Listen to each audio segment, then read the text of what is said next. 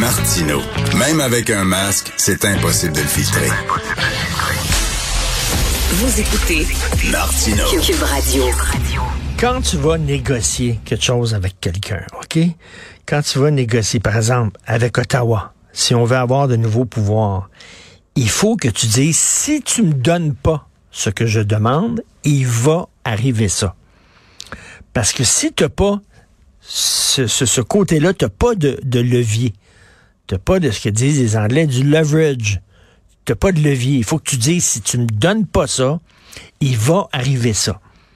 Au Québec, le il va arriver ça, c'est la souveraineté. C'est ça qu'on a fait pendant longtemps. Si vous ne nous donnez pas ce qu'on veut, ah ah, on sort la carte et voilà. Mais là, étant donné que l'option souverainiste, elle est tellement faible et le PQ est tellement affaibli qu'on se rend à Ottawa, puis on demande des pouvoirs qu'ils ne veulent pas nous donner, puis on ne peut pas sortir une menace. Vous comprenez? On peut pas sortir, ben, si tu me donnes pas ça. Puis ils savent, eux autres, Ottawa. Fait qu'ils sont en super bonne position, Ottawa, pour nous dire, fuck you! Retourne dans ton coin, t'en auras pas de nouveaux pouvoirs. Parce que quoi? Parce qu'on arrive là, les deux mains dans les poches. Puis on n'a rien comme pouvoir. Et là, de voir que, c'est pour ça que je dis c'est important que le PQ reste là en vie, là. Mais là, même les souverainistes eux-mêmes, convaincus de principe, je connais Bernard Drinville, j'ai déjà mangé avec, puis tout ça. Un vrai souverainiste convaincu, même eux disent, pas rien à faire avec le PQ, ça va mourir, on va laisser ça crever. Mais est-ce qu'ils se rendent compte que, en laissant le PQ crever, ils viennent de perdre quelque chose d'important? Pour les négociations à venir? plus le PQ est faible, plus Ottawa va nous dire non.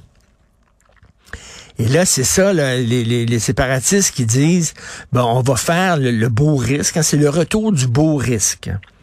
Hein, on, va, on va jouer le jeu fédéraliste, on va essayer d'aller négocier des pouvoirs. Mais on a joué dans ce film-là, on a déjà joué dans ce film-là avec un PQ pas mal plus fort, puis ça n'a rien donné. Et comme des commentateurs le disent de plus en plus, non seulement euh, le fédéral ne donne pas de nouveaux pouvoirs aux provinces, mais au contraire, elle gruge les pouvoirs des provinces. Elle empiète sur la juridiction des provinces.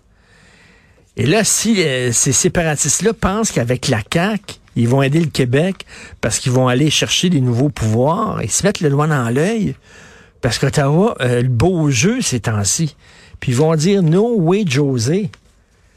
Et là, il y a Robert Dutrissac, et non Dutrisac comme Benoît. Robert Dutrissac dans Le Devoir. À la fin, je vais vous lire euh, la fin de son éditorial. Le véritable enjeu, c'est bien l'ensemble de, l'entente euh, de l'immigration Canada-Québec, mais comme le rappelait au journaliste Lucien Bouchard après le dévoilement de la statue de Jacques Parizeau, il n'y a pas beaucoup de premiers ministres québécois qui ont réussi à récupérer des pouvoirs d'Ottawa. C'est plutôt l'inverse qui s'est produit. Il ne resterait donc plus que la souveraineté pour assurer la pérennité de notre nation de langue française. Point. C'est important, c'est le, devoir qui renoue. Hein, le devoir a, été très woke depuis quelque temps, s'intéressait, me semble, plus aux causes woke qu'au mouvement nationaliste et souverainiste. Et là, on dirait qu'ils se sont réveillés au devoir, puis là, à la fin, ça finit. Euh, ce qu'il dit Robert Dutrissac, c'est arrêtez de penser que vous allez pouvoir acheter de nouveaux pouvoirs. C'est un leurre. Vous vous racontez des histoires. Vous prenez des, vos rêves pour des réalités. Il n'y en aura pas de nouveaux pouvoirs arrachés. Fait qu'il finit son texte, c'est pas rien qu'il décide de finir son texte comme ça, en disant il ne reste plus que la souveraineté pour assurer la pérennité de notre nation de langue française. Et c'est ce que dit Paul Saint-Pierre Plamondon. Il y a peut-être des gens qui, qui riaient hier de le voir sangloter, puis euh, des gens un peu cyniques, puis donc tu parles d'un chef, toi. Tu parles d'un chef qui est en train de parler, puis qui est en train de pleurer, puis tu, tu parles d'un chef... Non. Moi, j'avoue que ça m'a touché. Je regardais ça, ça venu me chercher parce que c'est son rêve. Lui, il aime le Québec, puis il trouve que c'est la meilleure chose à donner aux Québécois, c'est de leur donner un État, euh, un pays.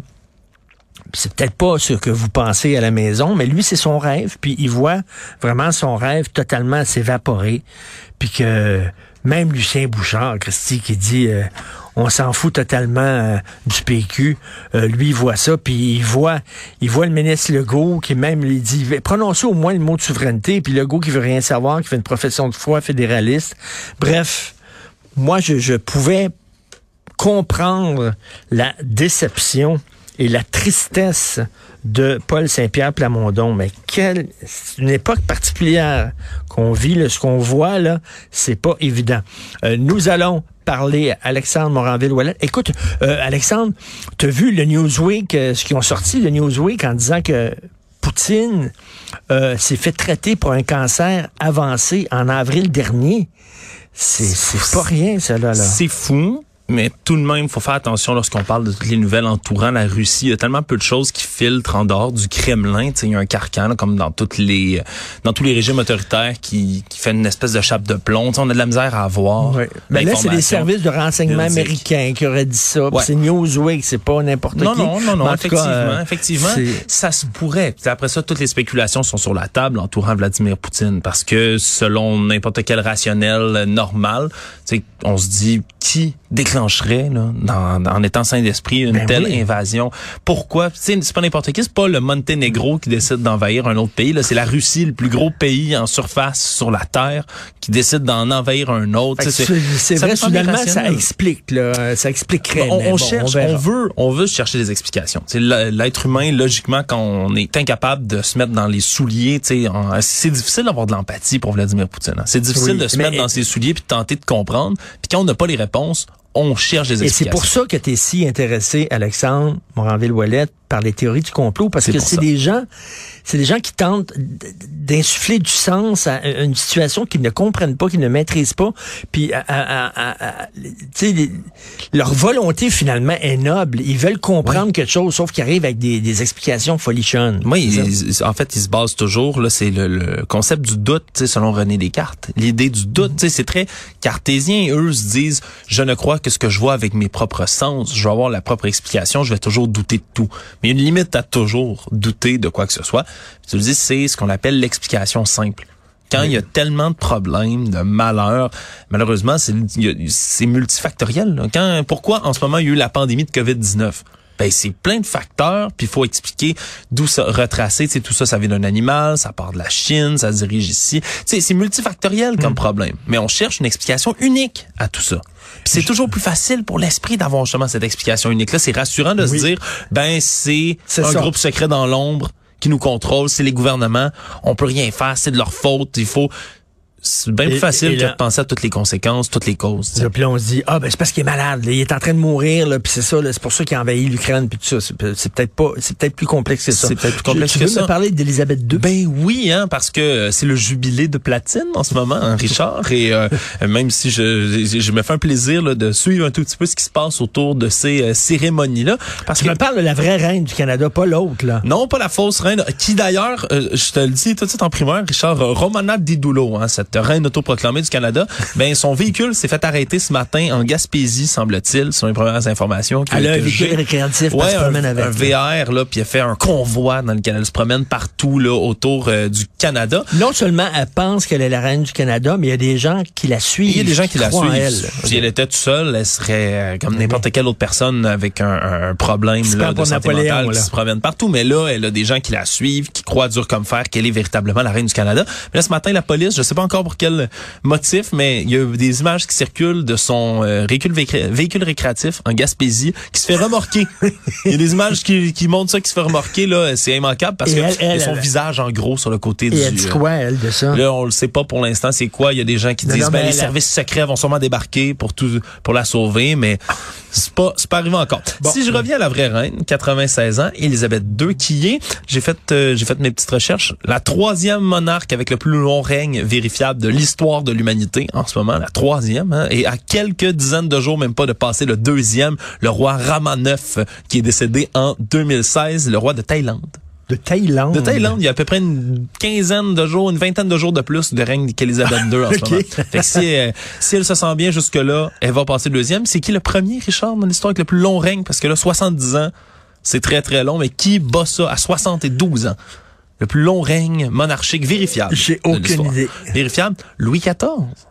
Louis Ah, XIV. ouais, Pourquoi? Il était là si longtemps. Ah, ben, c'est pas qu'il a été là si longtemps que ça, c'est plutôt qu'il était roi à 4 ans.